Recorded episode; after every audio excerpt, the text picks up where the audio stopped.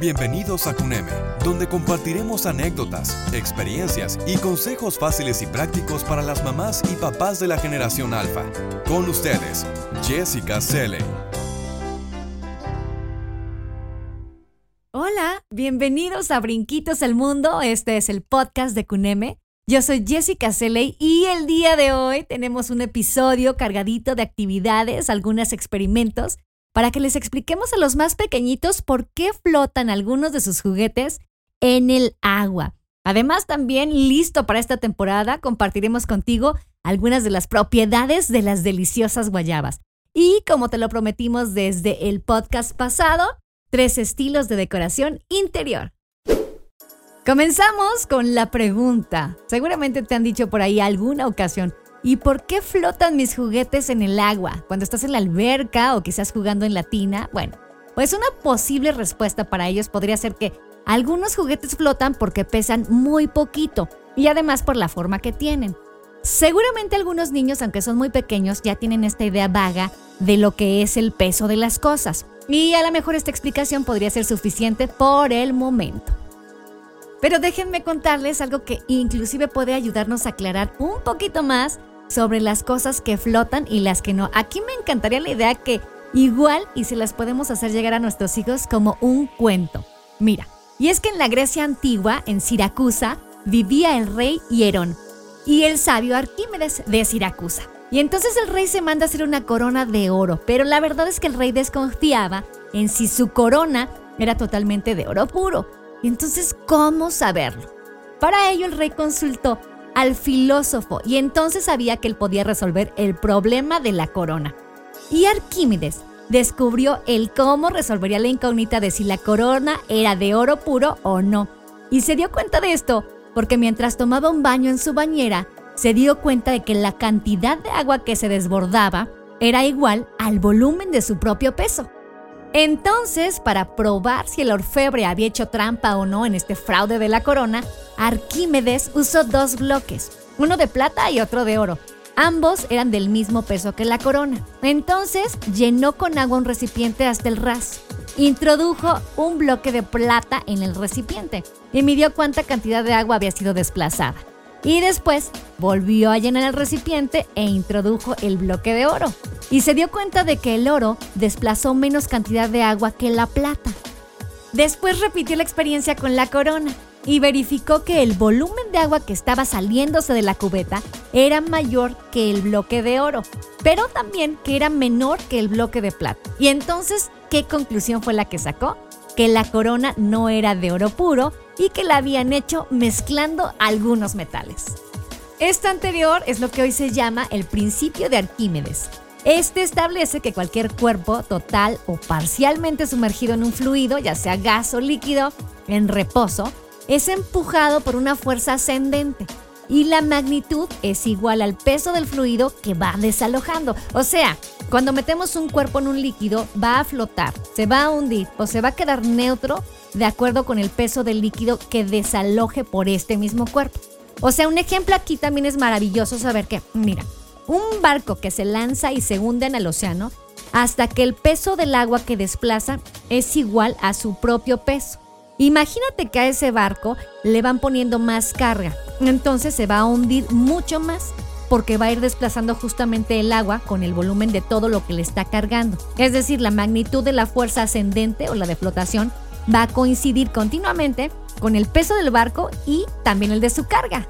Probablemente a muchos de nosotros nos ha pasado que cuando estás en el océano o en una alberca y quieres levantar un objeto lo sientes mucho más liviano, es mucho más fácil levantarlo si estás dentro del agua.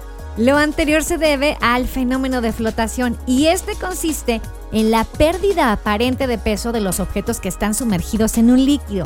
Esto se debe a que cuando un objeto se encuentra sumergido en agua o en algún líquido, este líquido justo ejerce presión sobre las paredes del recipiente que lo contiene, así como todo el cuerpo que esté sumergido dentro del líquido. Y es que seguramente la idea de por qué los objetos flotan es algo complejo para algunos de nuestros niños y por ello van teniendo algunas ideas que no son las más ciertas, como las siguientes. Algunos pequeños piensan que los objetos pesados son los que se hunden y los objetos livianos flotan. Y ellos no están pensando en el tamaño, en la forma o en el tipo de material con el que han sido fabricados. Otra idea falsa que pueden tener es que el objeto flotante debe estar completamente por encima de la superficie del líquido. O que todos los objetos que flotan deben de contener algo de aire atrapado y por esa razón flotan. O algunos otros pequeños piensan que la cantidad de líquido sobre la que está flotando el objeto es la importante. O sea, que si un objeto flota más es porque hay un volumen mayor de agua. Entonces, para evitar ideas erróneas con nuestros niños, podemos ayudarlos con varias actividades que seguramente les van a ayudar a comprender mejor este concepto de la flotación. Mira, la primera actividad está sencilla. Vamos a elegir con nuestros hijos algunos objetos diversos y vamos a pedirles que ellos los pongan en un recipiente con agua.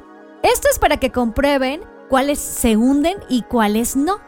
Entonces aquí es el momento de reflexionar y de discutir qué es lo que están viendo y por qué creen que está pasando eso.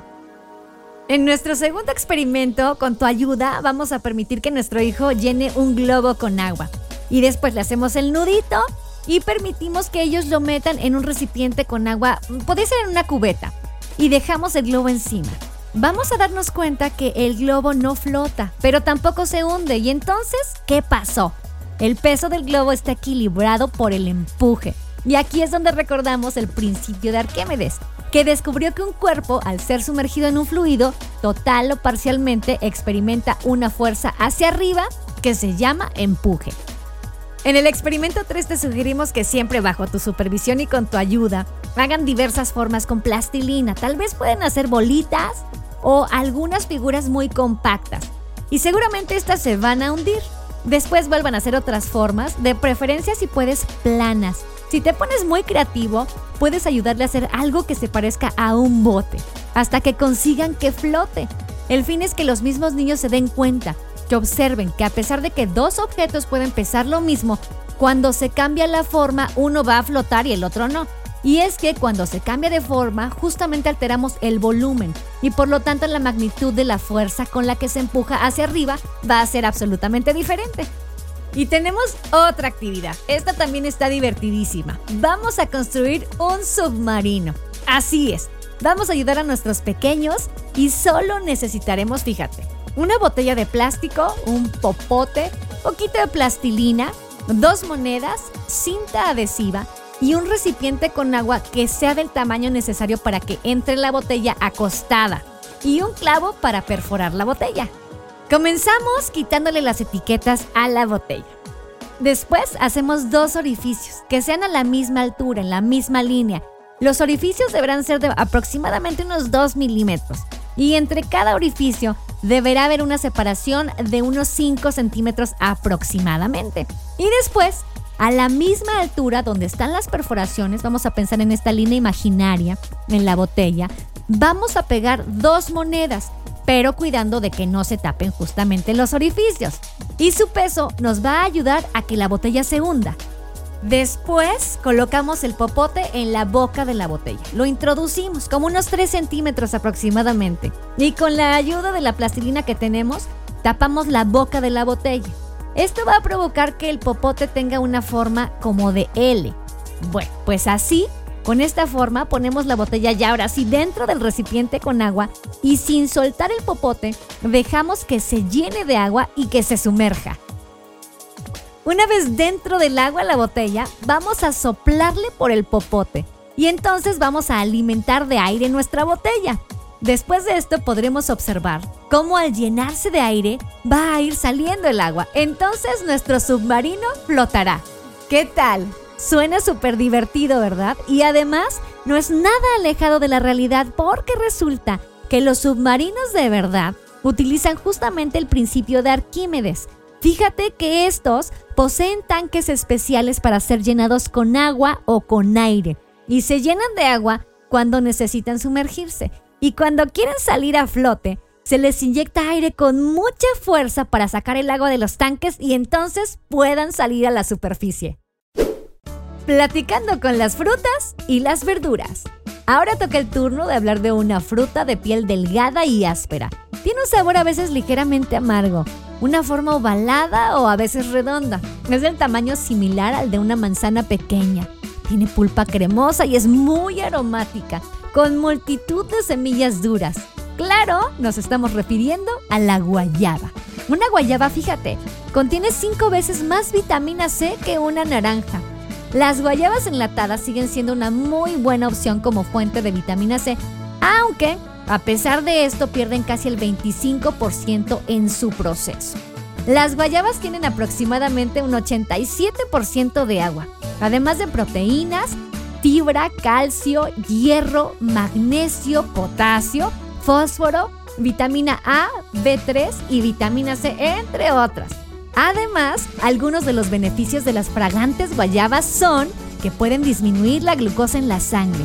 Tienen también propiedades laxantes e hipoglucémicas por su contenido de fibra. Nos ayudan a prevenir enfermedades del corazón, fíjate, y arritmias cardíacas.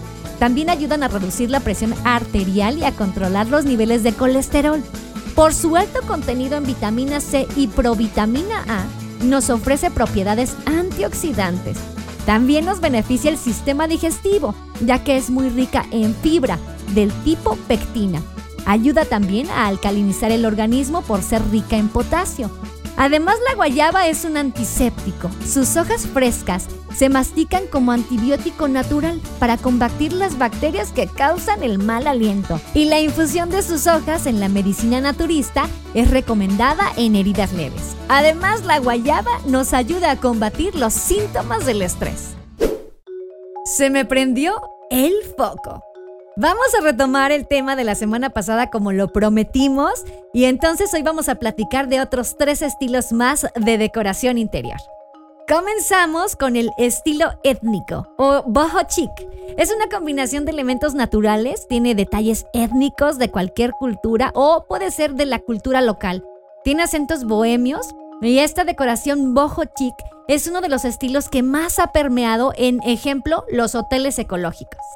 Una de las características es que utiliza elementos decorativos elaborados de forma artesanal, justamente como de madera, de metal, de piedra, de cestería, hilos y utilizan telas como tapetes. Un ejemplo de los elementos más utilizados son los juju hats o sombreros africanos. Estos los utilizan para decorar paredes. Son claves en este estilo étnico y no obstante, dada su estética neutral, Conviene combinarlos con textiles geométricos y esto nos ayuda a reforzar su carácter étnico. El cactus en este estilo aporta un toque verde que es justo y necesario en cualquier espacio. Se recomienda, por ejemplo, que en este caso utilicemos maceteros de estética natural. Puede ser de mimbre, de madera o de barro para que reforcemos el efecto. En cuanto al color, en el estilo étnico se suele optar por tonos muy neutros que son combinados con cálidos, como marrones, con grises, con beige, muy ligados a los colores de la tierra. Pero también se puede optar por el color y en este caso suele tratarse precisamente de ambientes muy coloridos. Aquí están presentes varios colores fuertes y que sean contrastados, que difuminen su frontera con ese justo estilo boho. Aquí no existen colores pastel. Ahora toca el turno del estilo japonés. Zen significa meditación y aplicada la decoración es justamente la manera de distribuir los espacios para encontrar armonía. En esta búsqueda del equilibrio, hay que crear espacios confortables, que sean sosegados y elegantes. Deben de transmitir buena energía. Entonces, buscamos colores, formas y materiales que estén asociados a los elementos de fuego, madera, metal, agua y tierra. Tatamis, biombos de seda, bonsáis y cerámicas son algunos de los elementos que determinan el estilo japonés en decoración. El japandi está desprovisto de lujos superfluos y quizás una planta sobre una mesa y unas pocas piezas de cerámica en las paredes sean suficientes. La decoración japonesa se sirve de elementos naturales como acentos estéticos. Entonces aquí vemos plantas, bambú, ratán y cerámica. Y el tercer estilo es el wabi sabi. La estética japonesa del wabi sabi se basa en la idea de encontrar belleza en la imperfección. En este estilo se celebran las grietas y las hendiduras que tengan todos los objetos, todas las marcas que nos deje el tiempo, el clima y el uso. En el wabi sabi, este estilo de decoración japonés se concentra justamente en la belleza que tiene esta imperfección Y bueno, más que un estilo, de hecho es una filosofía de vida que toma de la naturaleza tres ideas básicas. Que nada es perfecto, nada es permanente y nada es completo. Sus señas de identidad son pinturas descascaradas, paredes de yeso desgastadas, colores apagados, elementos oxidados, textiles deshilachados, todo aquello que se vea con asperezas, la sencillez y la poca luz. En cuanto a los tonos que se utilizan son los que la naturaleza nos da. El blanco nieve, arena, gris piedra, verde olivo y los azules turquesas son muy requeridos en este estilo. Aquí nuestras tres propuestas de decoración, algunas muy sobrias y otras muy llamativas, pero esperando que alguna llame tu atención. Como también esperamos que te pongas en acción y hagas alguno o todos los experimentos que te proponemos para que tú y tus hijos jueguen y descubran por qué flotan algunos de sus juguetes. Y también en esta temporada donde necesitamos tanta vitamina C, la guayaba es una muy buena opción. Y si de mejores opciones hablamos, por supuesto Cuneme es la mejor. Te ofrecemos muebles que son fabricados con mucho cariño para los pequeños. Además, te podemos ayudar en el diseño y la decoración de las habitaciones para que ellos se diviertan en un espacio que va a ser muy especial. Sí, son muebles de diseño a precios increíbles. Ya sabes que para ver nuestros productos, por favor visita nuestro sitio web www.cuneme.com Cuneme con K. Y checa las promociones que tenemos. También ya sabes que puedes visitarnos en nuestras redes sociales, en Facebook y en Instagram. Nos encuentras como Cuneme MX. Nos gusta entablar una comunicación con las mamis y con los papis, por lo que nuestro servicio es súper personalizado. Llámanos o mándanos un mensaje por WhatsApp al 55 55 72 89 10. De verdad que será un placer atender. El guion de este podcast está a cargo de Wendy Alacio y en la información Maru Villafuerte. Yo soy Jessica Cele Luque y ya sabes, si te gustó nuestra emisión, por favor suscríbete y compártela con quien creas que le pueda interesar. Además, escúchanos en el próximo episodio. Yo me despido y cuídense cada día más. El podcast de Cuneme es una coproducción con defrag.mx.